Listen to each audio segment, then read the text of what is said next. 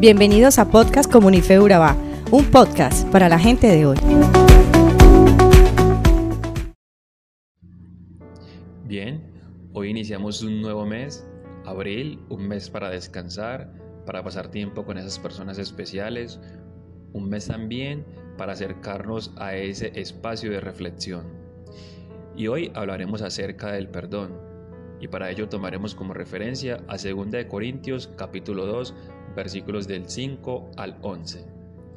Pero iniciemos recordando qué es perdón.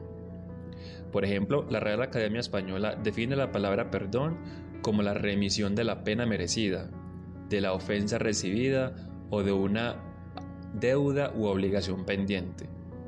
De lo cual podemos entender que el perdón es algo que se recibe y también debe darse. La Real Academia Española también define el perdón como la acción de perdonar, es decir, que el perdón no es algo que solo se piensa o considera, sino mucho más importante, debe ir acompañado de acciones, de acercarnos a esa persona o colectivo y obrar de tal forma que sea evidente el perdón. Hasta aquí parece quizás algo sencillo esto del perdón, ¿cierto?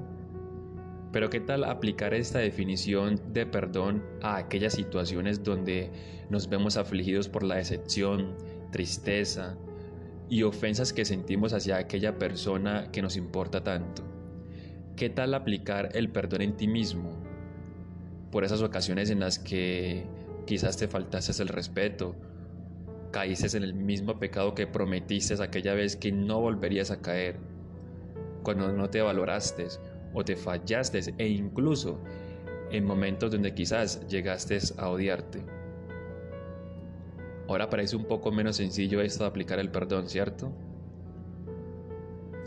Dios fue el primero en perdonarnos, por lo cual perdonar a los demás cuando nos hacen el mal es parte de nuestro agradecimiento al perdón de Dios para nuestros propios pecados a través de la muerte de Jesús en la cruz. Su perdón está basado exclusivamente en su amor incondicional y en su gracia, que claramente por nuestros pecados no seríamos merecedores. La palabra pecado en Mateo 6:12 significa literalmente deuda, porque hemos roto la ley de Dios. Tenemos deudas en Él que nunca podremos pagar. Si le pedimos a Dios que cancele nuestras enormes deudas mientras nos negamos a cancelar las deudas diminutas que las personas nos deben, actuamos en el mejor de los casos de forma incoherente y en el peor de ellos con hipocresía.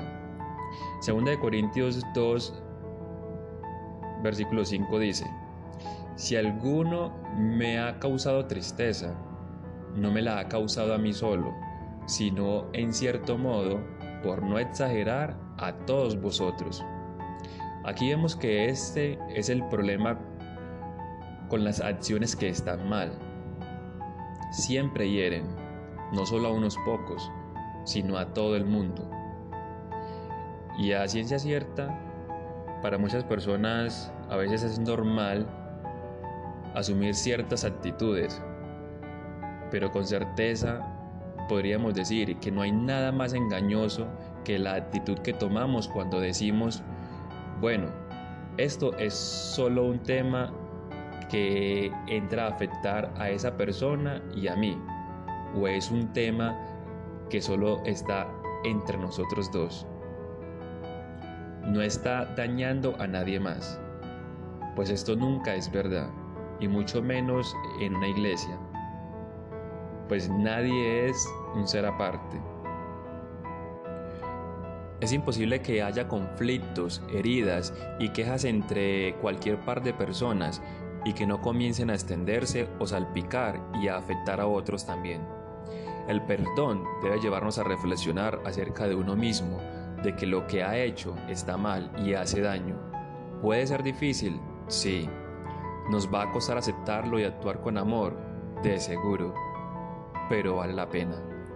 Vale la pena llegar al arrepentimiento y tener el carácter y el amor para pedir perdón cuando debas hacerlo y a perdonar cuando estés en posición de darlo. El apóstol Pablo, por ejemplo, nos anima a consolar a quienes cometen fallas o incurren en pecado, para que no sea consumido por demasiada tristeza.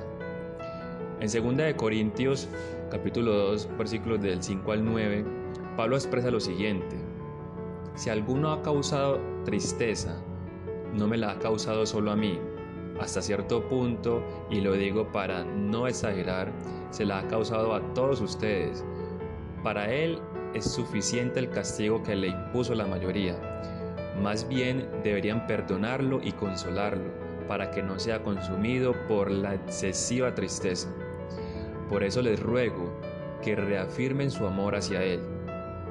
Con este propósito les escribí, para ver si pasan la prueba de la completa obediencia. En esas palabras nos dejan claro que perdonar es un mandato de Dios y debemos obedecerle. También nos muestra que el perdón a las personas es una demostración convincente de amor hacia ella, ya que Dios nos ama como Padre, quiere perdonar nuestros pecados y restaurar nuestra relación con Él.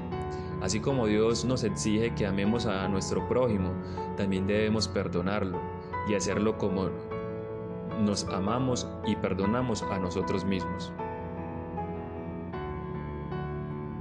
Así que ve y perdona. Toma tu teléfono y llama a aquella persona y perdónala.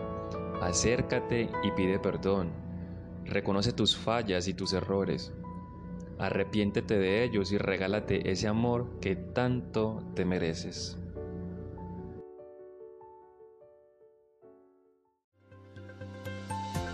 Somos Comunife Urabá, un lugar para la gente de hoy. Síguenos en redes sociales como Comunife Urabá y en la web www.comunifeurabá.com.